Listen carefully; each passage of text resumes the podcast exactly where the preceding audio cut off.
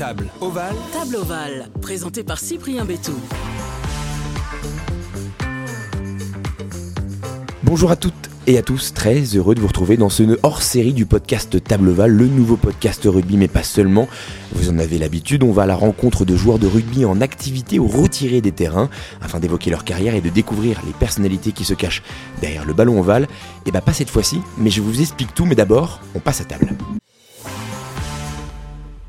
Pas de rugbyman autour de la table pour cet épisode. J'ai la chance d'être aux côtés d'un des plus grands cuisiniers français, une cuisine authentique, celui qu'on appelle monsieur dans le milieu et un historique juré de Top Chef. Christian Constant, bonjour. Bonjour. Ça va? Très bien, très Bon, bien. on se trouve où ici? Parce que c'est vous qui avez choisi le lieu euh, dans- Oui, pour enregistrer bah, ce J'ai podcast. choisi euh, ce lieu-là parce que d'abord, c'est pas loin de chez moi. Et j'ai passé 15 ans. euh, J'avais le café constant. Je travaillais ici, dans la rue Saint-Dominique. Avant, le café, j'avais le violon d'aigle. C'est étoilé, donc j'ai préféré ce lieu café pour euh, les rencontres. Je rencontrais souvent des hommes politiques, des joueurs, des, gens de la rue, des, des personnages de, de toutes les couleurs, de tous les genres. Et c'était fabuleux. Pour moi, le café, c'est quelque chose de convivial. Et c'est pour ça que je vous ai donné rendez-vous ici. Le café pour vous, c'est l'échange et c'est pour ça qu'on échange ici aujourd'hui, c'est ça? Voilà, voilà. C'est un échange. Et puis, on est plus décontracté. Il y a moins de stress que dans un restaurant étoilé. Ici, c'est tout le monde peut venir et on se régale. Je vais trahir une petite confidence. En arrivant, je vous ai vu arriver dans la rue. Vous avez, euh, je pense, salué quasiment toute la rue entière, rue Saint-Dominique. Comme quoi, euh, vous, ça y est, vous êtes un meuble ici. Vous êtes un monument même. Oui, je suis peut-être euh, une institution, c'est-à-dire que j'aurais pu presque me présenter comme maire, mais il y a une belle mère, Rachida Dati, je ne vais pas y prendre sa place. Non, mais ce qu'il y a dans la rue, tout le monde me connaît, j'y ai passé 25 ans, donc j'avais 5 affaires euh, dans la rue Saint-Dominique, du 131 au 135, il y en avait deux, le violon, les cocottes. Au 139, il y avait les fables de la fontaine. Donc euh, j'étais là tous les jours. J'allais d'un restaurant à un autre, suivant les gens qui venaient ou les gens qui me demandaient. J'étais euh, présent. Christian Constant, vous êtes né euh, le 18 mai 1950 à Montauban. C'est là-bas que vous découvrez la cuisine et le rugby. À 18 ans, vous tentez l'aventure parisienne en poussant la porte du restaurant Le Doyen où vous allez faire vos classes, puis vous allez faire un passage au Ritz. Mais c'est au Crillon que vous obtenez votre premier poste de chef cuisinier. Vous y installez une cuisine qui mélange terroir et authenticité. En 1996, vous décidez d'arrêter la cuisine de Palace et vous vous installez ici, rue Saint-Dominique, afin d'ouvrir différents établissements sur Paris, Toulouse et ou encore à côté de chez vous à Montauban. Depuis maintenant à peu près euh, trois ans, vous vous êtes euh, retiré des affaires, même si vous gravitez encore autour de la cuisine. Tout d'abord, euh, chef Constant, comment vous êtes arrivé sur les terrains de rugby à Montauban? Comment je suis arrivé? Très jeune, très jeune. J'avais un copain qui s'appelait Patrick Albert et son père avait, avait un restaurant à Montauban et j'étais toujours fourré chez lui. Donc je jouais au rugby avec lui et à l'âge de 6-7 ans jusqu'à 14 ans, jusqu'à ce que je commence un apprentissage, j'ai tous les jours joué au rugby. Tous les après-midi, le matin, je passais plus de temps euh, à jouer au ballon qu'à travailler dans les, dans les écoles. Quoi. Et du coup, c'est des souvenirs, c'est quoi comme souvenirs? Vous avez encore des amis de cette époque-là? Oui, oui, j'ai des amis, je les ai fait venir il y a, a 3-4 ans d'ailleurs, l'équipe où on avait, on avait été champion des Pyrénées, champion de Terre-des-Garonne. Ah oui, quand Je- même. Je l'ai, oui, oui, à Cadet. Ah oui, il y a Bah, un bah, petit niveau c'est- quand même. Oui, bon, c'était, on n'était pas. Je pense que bon, le- les Pyrénées, le Tarn-et-Garonne, on n'allait pas très loin, c'était la région. Ah, mais il y a des beaux clubs hein, quand même là-bas. Ah oui, oui, oui. Donc, euh, a- c'est relevé quand même le Ouais, niveau. ouais. Non, non, c'est sûr. Bon, il y a Moissa, Castel, il y avait Montèche, il y avait Beaumont de Lomagne. C'était des équipes qui, qui comptaient, quoi. Et puis on se déplaçait, on n'allait pas trop loin, il n'y avait pas les moyens. À l'époque, c'est les parents qui nous amenaient dans la deux chevaux camionnette pour, pour rentrer et aller jouer dans les pas très loin, quoi. Et du coup, il y a 3-4 ans, vous les avez tous euh, ramenés Alors à il y a Paris. 3-4 ans, je les ai fait venir ici en souvenir pour le tournoi Destination. Ils sont venus, je les ai fait manger, je les ai invités. Après, on a été voir le match du tournoi Destination. Et ensuite, euh, Fabien Galtier, qui est un copain, est venu euh, parce qu'il a trouvé l'idée géniale. Il est venu les saluer. Je lui ai demandé s'ils pouvaient venir. Et eux, ils étaient fiers euh, de, de- retrouver, de passer un bon moment. Et puis, le rugby, vous savez, c'est une équipe, c'est de la confrérie. Moi, j'avais réussi. Eux, ils étaient toujours à Montauban, ils connaissent pas Paris. Je leur ai fait plaisir et je me suis fait plaisir parce que c'est ça aussi. Et on a passé une très très belle journée. J'ai reçu des mots super sympathiques. Ils auraient jamais cru passer une belle journée dans un restaurant étoilé. Et ça, c'est fabuleux. Et quels eux. sont euh, le souvenir le plus marquant de ces années-là euh, quand vous étiez à Montauban? Est-ce qu'il y a un, un souvenir qui vous a plus marqué que les autres? Ben, à Montauban, c'est sûr, le, le, plus dur, c'est quand, quand j'ai dû euh, quitter le rugby. Quoi. À 14 ans, je suis parti à l'apprentissage. Et euh, bon, mon père, il était adjudant de gendarmerie, c'était euh, très sérieux, sévère. Et donc, euh, j'avais redoublé la sixième, la cinquième, c'était pas, c'était pas brillant. Donc, il m'a dit à un moment donné, il faut, il faut choisir, soit c'est le rugby, soit c'est la cuisine. J'avais compris la question, c'était la cuisine, parce que le rugby, déjà à l'époque, c'était pas professionnel. On était, et puis, je pense que j'ai fait une plus belle carrière en cuisine, en cuisine qu'au rugby. Donc, je pense que c'est un souvenir qui m'a qui a été très fort de quitter ce rugby et, de rentrer à la protéine. Après, ça va, tout va bien. Mais au début, c'est un choc quand vous, vous aimez ça, c'est votre passion. Et bon, c'était, c'était, ça a été un peu dur de, de, quitter les copains du jour au lendemain. Euh, voilà. Après, vous allez voir les matchs de rugby, mm. vous restez dans, dans, dans, le, dans le système. Mais euh, c'est vrai que les copains qu'on avait au rugby, on était, une, on était vraiment une bande de, super copains. Et là, c'est 14 ans, c'est un peu dur à notre époque. Mm. Pas, je sais pas, maintenant, il n'y avait pas les téléphones, il n'y avait pas tout ça. Donc, quand je suis parti de chez moi. Ouais, vous les perdiez. Voilà, on était cinq de famille. Euh, bon, je ne me suis pas sacrifié, mais si vous voulez, mon frère était médecin ma soeur était pharmacienne, on était cinq, mon père il était euh, flic, adjudant de gendarmerie. Donc à la maison, ça pesait. Il a fallu que je ne pouvais pas rester comme maintenant on élève nos enfants. Mes enfants, ils restent plus longtemps chez moi que moi j'y suis resté. Mais je ne regrette rien. Et, du coup, en arrivant euh, sur Paris à l'âge de 18 ans, est-ce que vous vous êtes dit, ah si je trouve un petit club, un petit ballon ovale qui traîne, euh, j'ai peut-être tâté un peu la balle aussi? Alors effectivement, après j'ai joué à Fontenay-sous-Bois. Ah Quand j'étais chez le doyen, j'ai joué à Fontenay-sous-Bois avec des copains on avait refait des copains, bien sûr. Euh, dans la cuisine, il y, a, pas mal de, personnes qui aiment le rugby. On a trouvé un club et on avait été à Fontenay-sous-Bois. Je jouais à l'ouverture à l'époque parce qu'il n'y avait pas de demi-démêlé. Et puis j'avais grandi, j'avais pris épaissi. un peu, épaissi un petit peu, et, voilà. Et je me suis régalé pendant 2-3 ans, c'était fabuleux. Ça m'a redonné un petit peu le, la passion et l'envie de rejouer. Mais bon, vous savez, quand vous faites un métier comme la hmm. cuisine, il y a les coupures, il y a le dimanche. Trop risqué de se blesser. Voilà, voilà, et puis, euh, voilà, je me suis blessé une fois et je ne peux plus rejouer après, quoi je suis tombé sur, euh, dans, les, dans les 22 un bout de verre parce que les terrains ah n'étaient pas très loin. Euh, dans le bois de Vincennes, je suppose. Voilà, voilà, il y avait un bout de verre et, et, euh, je me suis arrêté. Le, le chef à l'époque, il m'a dit Bon, c'est fini, tu, hmm. tu, tu n'iras plus jouer au rugby ou tu ne pourras pas rester ici. Qu'est-ce que vous avez pu amener du rugby dans votre cuisine ou dans votre façon de fonctionner au quotidien? Est-ce qu'il y a beaucoup de choses que vous avez tirées de ce sport? Bien sûr, bien sûr. Il y a, il y a la rigueur, le sérieux, il y a, y euh, la mi-temps, la troisième mi-temps, il y a des grands, il y a des petits.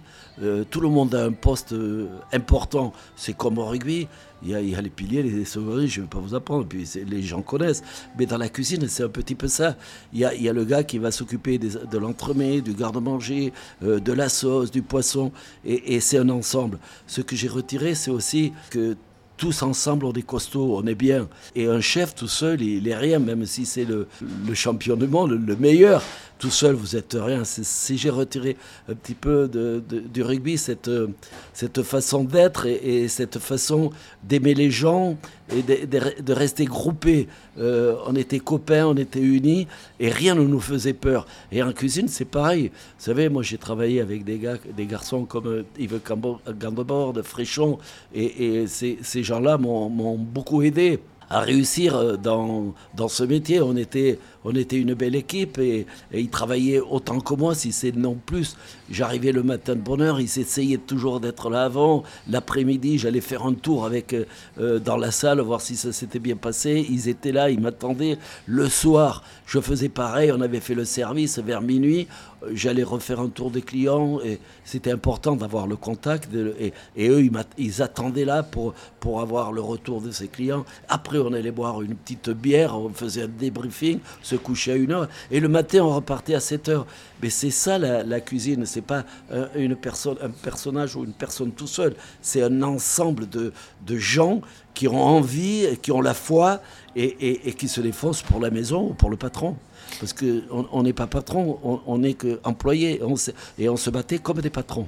La bande que vous aviez à Montauban, vous l'avez retrouvée quelque part dans les cuisines euh, quand euh, vous deviez vous serrer les coudes, des, moments durs, des gros services, des choses comme ça. C'est là où vous avez retrouvé un peu cette adrénaline-là aussi? Voilà, c'est certain qu'on retrouve ça, mais pas avec les mêmes personnes, mais avec les mêmes, avec les, mêmes profils, de, personnes. Et, c'est vrai que euh, bon, tout le monde, tout le monde ne, s'adaptait pas, mais celui qui, qui restait pas, c'était quelqu'un qui, qui allait pas durer longtemps, hmm. même ailleurs. Hmm. Est-ce que vous êtes toujours passionné par la cuisine? Vous, êtes, je l'ai dit euh, en présentation, euh, maintenant retiré un peu des fourneaux, mais vous gravitez toujours autour de ce milieu-là. La cuisine, c'est toujours une passion pour vous? Ben, Bien sûr j'ai plus ou moins arrêté. Je suis conseil euh, dans deux endroits là, sur Paris, euh, Sophie l'Art de Triomphe et à Saint-Julien-Genevois. Mais, mais j'ai toujours, toujours l'envie, même si je fais les cartes, même à la maison, je, je, fais à manger, je reste en contact. Quand je vais, quand je vais dans des endroits, je, je donne des conseils. Mais, mais je me le permets si je connais le chef en lui disant la vérité. Et moi, j'aime quand je fais un plage, je me fais des fois, euh, il y a quelques copains sur Biarritz, je fais un joli cassoulet, une volaille rôtie. on, ne perd pas la main. Les services ne sont plus les mêmes. On n'a plus le même stress. C'est les copains, on se régale. Je me souviens ici, souvent le vendredi, on, se réunissait. Il y avait Fabien Galtier, il y avait Jean-Luc Petit-Renaud, il y avait Pierre Arditi, il y avait Yann Kefelec. Et le vendredi, on se faisait manger. Je leur faisais une côte de bœuf, je leur faisais une volaille rôtie. Ils étaient ensemble, ils se régalaient et on passait de bons moments. C'est ça aussi le, la cuisine. C'est pas que de faire la cuisine pour les autres. Vous avez aussi une casquette de formateur. J'ai découvert ça en préparant l'interview. Vous avez notamment euh, formé Eric Fréchon, Emmanuel Renaud, Jean-François François Rouquette, Yves Candeborne, Christian Etchebest, Thierry Fouché ou encore Thierry Breton. Cette envie de partager, ça c'est arrivé très tôt euh, aussi dans votre cuisine et dans votre euh, attitude, comportement? Oui, parce que très tôt, parce que j'ai vu que les chefs avant ne partageaient pas, ils, gardaient leurs recettes, ils étaient là, euh, ils se cachaient presque pour faire les, plats quoi. Alors moi je me suis dit la cuisine c'est quelque chose de partage, de convivial. On a envie de donner les recettes plutôt que de les garder. Et c'est vrai que j'ai aidé les gens, euh, mais c'est naturel, c'est comme euh, j'ai jamais forcé. Être vaillant, tout ça c'est pas une obligation ça vient en soi. Et le partage, c'était un petit peu pareil. Fréchon, euh, euh, piège. Pour vous dire, même à l'époque, quand on était au crayon, j'avais le chef, le patron qui était Jean Tétager, qui était garde des Sceaux. Quand il m'a embauché, il m'a dit il y a 20 cuisiniers, il n'y en aura pas plus. Donc euh, il fallait se débrouiller. Et puis, avec des gars comme Cordeboard, on a bossé, on y a été. Donc il y a eu la facilité. Même Jean-François Piège, il n'a pas pu rentrer au crayon au démarrage parce qu'on on avait le nombre de personnes. Vous étiez limité, ouais. Et oui, il est venu me voir plusieurs fois. Il m'a dit Est-ce que vous pouvez me prendre comme stagiaire, uniquement comme stagiaire? J'ai été voir parce que là aussi, il fallait au, au bureau, j'ai été demandé. Il est rentré comme stagiaire. Et petit à petit, on a vu que c'était un mec qui était très bon. On l'a gardé, on a réussi à lui trouver une place quand il y en a un qui est parti. Et puis voilà, pour vous dire qu'à l'époque, euh, c'était pas facile. Et le partage, c'est ça, c'est de faire rentrer les gens quand on voit qu'ils ont, ils ont des valeurs, même s'ils n'en ont pas. Euh, petit à petit, on, les forme. Et, moi, j'aime ça, donner, donner envie aux gens et, et de les faire participer. Quoi. En fait, vous êtes le meilleur sélectionneur de cuisine euh, de France. Oh, je suis pas... Vous êtes le Fabien Galtier de la cuisine française, en fait, c'est ça? Ah, J'aimerais bien être le Fabien Galtier. Il nous fait rêver euh, par, par, ses, par sa, façon de, de, diriger l'équipe de France. Fabien Galtier, c'est un grand mot pour moi. J'ai été, j'ai essayé de former à ma manière des gars et qui ont réussi. Un détecteur de talent, en tout cas. Voilà, voilà, c'est on voit, on voit quelqu'un dans ses mouvements, dans sa façon de faire, s'il va réussir, on voit vite. Donc euh, c'est vrai, j'avais peut-être l'œil, j'avais la vista.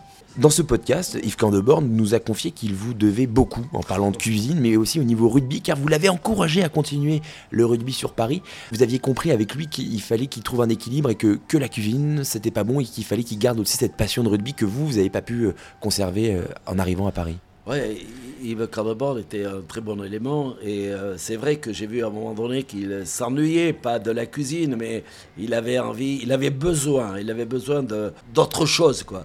Et euh, il me parlait, on se parlait de rugby, il était de Pau, donc euh, il y a quelque chose qui, qui s'est passé entre nous deux. Il, il, me disait, on parlait de rugby, et de temps en temps, je lui avais trouvé des places pour là-bas, pour aller voir des matchs du tournoi. C'est vrai que je lui ai dit, vas-y, fais le rugby, parce que tu vas avoir un, bel équilibre. Si on l'avait gardé là, avec nous, en train de cuisiner sans arrêt, peut-être qu'il aurait lâché. On a besoin de quelque chose, parce que la cuisine, c'est quelque chose de, de très dur.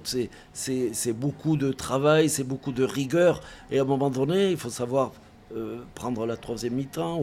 Et lui, il, il, est parti vers le rugby et je crois que ça a fonctionné. Ça l'a, ça l'a euh, équilibré et, maintenant, euh, il est devenu un, grand cuisinier et je pense qu'il était un beau joueur de rugby. Oui, apparemment en plus.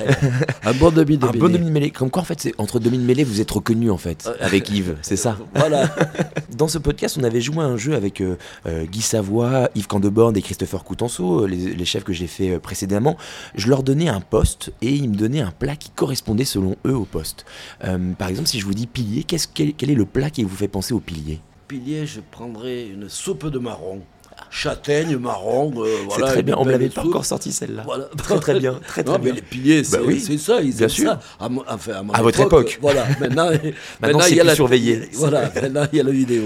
Et le talonneur du coup alors le talonneur, lui, le talonneur, je le verrai. Une pizza il est pris, il est pris. Pour s'élancer Une pizza pour s'élancer ouais, Peut-être une pizza, bien joué, ouais, très longue. Ouais, c'est ça. Voilà. les deuxièmes lignes, qu'est-ce qu'il faut pour les deuxièmes lignes? Alors les deuxièmes lignes, je ferai euh, un feuilleté d'asperges. Je les vois, ces grandes as, hein, très haut, très long. Un joli feuilleté d'asperges avec un petit beurre blanc, un peu de ciboulette, légèrement citronné. Ça, leur ça je pense que c'est un plat qui leur conviendrait bien. Les troisièmes lignes alors, troisième ligne, c'est des gens qui sont euh, rapides, euh, ils courent. Euh.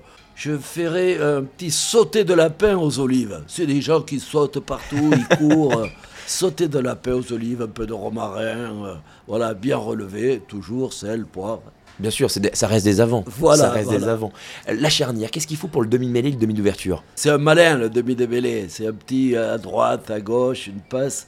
je ferai une une jolie bécasse au foie gras. Ah. C'est fin, c'est malin. Euh, ou, pourquoi pas une fricassée d'anguille, plutôt. L'anguille, ça file partout. Mais on alors on mettra la fricassée d'anguille en premier, avec une jolie persillade. Et pour le demi d'ouverture, on met la bécasse Bécasse pour le demi d'ouverture. Il est plus à l'aise, il est plus cadré, euh, voilà. Il doit, il doit gérer tout et c'est mieux une belle pécasse au foie gras, il gère, il est bien, il est toujours bien habillé, nickel, avec son col un peu relevé. avec le maillot qui n'a pas une tache parce qu'il ne veut pas aller au charbon. la paire de centre, qu'est-ce qu'il faut pour la paire de centre Alors la paire de centre, qu'est-ce que je verrai pour la paire de centre Eh bien euh, c'est pareil, ils sont ensemble, il y a les passes croisées, il y a pourquoi pas un sauté d'agneau. Vous savez, il faut un croche-pied à droite, à gauche. Il a sauté le client un beau sauté d'agneau avec des petits légumes de saison, des, des, carottes, des navets, des petits pois, des pommes, bien revenus. Oui, il faut qu'ils fassent un peu attention à leur, à leur ligne. Voilà, c'est ça. Léger, euh, pour qu'ils courent un peu plus et enfin, pour finir, le triangle arrière, donc les ailiers et l'arrière. Les ailiers, les ailiers, alors là, c'est rapide. c'est il nous faut quelque chose de. une flèche. Un éclair. Un éclair. Un éclair au euh, chocolat. voilà, un éclair au chocolat, ou pourquoi pas un soufflé. Un ah. soufflé. Un soufflé au Grand Marnier. Voilà, je verrais bien un petit soufflé. Je ne sais pas pourquoi, ça me donne envie. Ah, c'est pas mal. Je pense qu'ils vont être contents. Voilà. Et l'arrière, du coup Et l'arrière, allez, on, va rester. Euh, non, un soufflé peut-être pour l'arrière. Je, je, reviens sur ma. Euh, soufflé pour l'arrière. Vous avez le droit, c'est votre podcast, vous avez le droit de revenir en arrière. Soufflé au fromage ou un soufflé au dessert pour l'arrière. Ouais. Et pour les ailiers, donc il faut les éclairs, ça va très, bien. très bien. On finit par la pâtisserie. voilà. voilà, c'est le menu, c'est le plat entier, c'est le plat entier. Le podcast se nomme Table ovale, du coup il y a un lien entre la table et le rugby. Pour vous, quand on parle de rugby et de table, est-ce que c'est les grands banquets? C'est quoi? C'est ces repas interminables entre copains, le poulet avant le match? Quand vous associez les deux mots, table et rugby? C'est convivial, c'est sérieux la table, mais on peut déconner à la fin. Mais au début, on, se fait plaisir, on n'a pas peur de, bien manger. Et si c'est une belle équipe de rugby, s'ils ont vraiment faim, je fais un cassoulet. Je suis de la région, le cassoulet montalbanais ou toulousain, c'est quelque chose qui tient bien au corps, qui va bien. Et puis, euh, c'est vrai qu'une belle salade, fromage et, une omelette norvégienne pour finir, comme dans l'enfance, vous savez, c'est une grande génoise avec de la glace, recouverte de, blanc d'œuf et passée au four. Bien sûr, il y a un petit peu de grand marnier flambé. Bien sûr. ça, ça c'est convivial, c'est bon, c'est pour des joueurs de rugby. Voilà, tout simplement. Quelle est votre plus forte émotion en cuisine et aussi la plus forte émotion que vous avez eue sur un terrain de rugby? Je pense que je vais revenir vers mon apprentissage. C'est quand j'ai fait un, soufflet. Un soufflet, je, commençais euh, euh, à faire la cuisine et le patron me demande de faire un soufflet. Bien sûr, il m'avait montré quelques temps avant. Et le soufflet, il a commencé à lever. Je l'ai vu dans la porte du four et ça a été une émotion. Je me suis dit, ça y est, j'ai 14 ans, je suis capable de faire quelque chose qui, qui gonfle, qui réussit, qui est beau. Donc ça, ça a été une des plus belles émotions. Je crois que l'apprentissage, c'est quelque chose de, d'essentiel. Qui, est essentiel. Quand vous faites un bel apprentissage, ça vous marque et, et ça vous, vous continuez à faire ce beau métier parce que si vous avez fait un beau démarrage. Voilà. Je crois que l'apprentissage, c'est que tout à l'heure on a parlé de formateur, c'est ça. Et eh bien l'apprentissage, c'est si vous faites un, bel apprentissage, vous allez continuer à aimer ce métier, à aimer les gens et à le faire avec plaisir. Et du coup, la plus forte émotion que vous avez eue sur un terrain de rugby ou en tribune euh, lors d'un match, c'est quoi? La plus forte émotion, c'est quand Montauban était champion de France en 67 euh, le patron m'avait donné la permission, puisque j'avais 17 ans à l'époque, euh, d'aller voir le, match. C'était, j'y avais été avec mon beau-frère et ma soeur dans une vieille Gordini, je me souviens. et, euh, j'avais été voir sur le terrain Gérard David, qui était seconde ligne, qui était à la caserne. Son père était gendarme avec moi, on jouait au rugby ensemble. Et j'avais été les voir sur le terrain à l'entrée. Il m'a dit dégage Kiki, il m'appelait dégage Kiki, c'est la finale, je peux pas te parler. et, moi, à 17 ans, j'étais fou, je me rendais pas compte que c'était une finale. Et quand on est revenu à, Montauban, c'était euh, grandiose, c'était incroyable, c'était la folie, c'était euh, quelque chose d'exceptionnel. Je pense qu'à Montauban, ils n'ont jamais revu ça. On parle souvent du mythe de la troisième mi-temps en rugby. Est-ce que ça existe également en cuisine? Si oui, euh, est-ce que c'est important? Est-ce que vous avez une anecdote d'une troisième mi-temps mémorable? Cuisine euh, extérieure, oui, mais en cuisine, euh, on avait trop de. Enfin, moi, j'ai trop de respect on ne peut pas s'amuser en cuisine, je pense que c'est trop sérieux. Euh, il peut y avoir des moments détendus quand on a fait un joli service, on peut, on peut trinquer, mais la, le, le, moment c'est après la cuisine. Donc les troisièmes mi-temps, pour moi, j'allais avec Yves Candebord, j'allais, mais on allait à l'extérieur on, s'amusait, on allait voir les joueurs de rugby, on arrivait à rentrer, aller voir les Pascal Ondars, les, les euh, Saint-André, euh, toute cette équipe-là. Et ça chantait jusqu'au bout de la nuit des chansons basques Et nous, des, chansons basques. Et nous, on restait là et on rentrait très tard le matin, le matin de bonheur plutôt. Il fallait enchaîner le service. il fallait il fallait aller au travail, c'était pas toujours facile, mais comme je disais à Yves Cardebord, quand on sait s'amuser, quand on sait faire la troisième mi-temps, il faut se punir, mais au boulot, on n'en parle plus, il faut être correct, droit et repartir à fond. Et du coup, est-ce que vous avez une troisième mi-temps mémorable, une où vous vous êtes dit, mais qu'est-ce qui s'est passé ce soir-là? Ah, c'est, peut-être pas une troisième mi-temps. C'était euh, quand j'avais fait avec Jean Cormier, vous avez connu mmh. Jean Cormier, avec Yves Candebord, on avait fait les leveurs de coude. Et ça, ça m'a marqué. Et euh, même les clients, il y a un client qui a vu, euh, ben, c'était exceptionnel, hein, je, l'avoue maintenant, et, qui m'avait vu avec Yves Candebord, et qui, c'était un client de Crayon, et il avait dit au sous-chef, le chef, il est là. non, non. Et il avait dit, vous n'êtes pas prêt de le voir parce qu'il n'était pas bien aujourd'hui. vous ne le verrez pas ce soir. Bon, ça, c'est une anecdote. Mais bon, c'est, ça, peut arriver une fois dans la vie. Et je pense qu'il faut savoir aussi disjoncter. Relâcher, Disjoncter, pas tout le temps, mais de temps en temps. Bien sûr. Quelle est la personne la plus inspirante pour vous que vous avez rencontrée euh, à travers votre parcours? Ben, Disons que Guy Leguet m'a formé, il travaillait 14 ans avec lui, j'ai travaillé euh, au Ritz pendant sept ans, chez le doyen pendant sept ans. Voilà, je pense que c'est lui qui, m'a formé, mon maître d'apprentissage. Malheureusement, il est décédé, j'ai travaillé que trois ans avec lui, mais c'était un monsieur extraordinaire et, qui m'a donné des bases. Euh, je faisais des pâtés en croûte, on faisait tout, tout de, de, la pâtisserie à la charcuterie à la cuisine, j'ai touché un petit peu à tout et c'est ce qui m'a fait grandir, je pense. Quelle est la plus grande qualité et le plus grand défaut de Christian Constant? Alors la, la, plus grande qualité, on va dire que je suis formateur, puisque vous me l'avez. Je vous ai donné la vous réponse. Me l'avez, je vous, vous ai me donné la l'avez réponse. souligné. non, voilà. Et le plus grand défaut. Ouais, si vous en Ah, avez je suis râleur, je suis tricheur, j'aime pas perdre. C'est pour ça aussi que vous êtes un bon demi de mêlée. Voilà. Vous êtes comme Yves, pareil. Il m'a dit, il m'a dit à peu près la même chose. Ouais. Il m'a dit à peu près la même chose.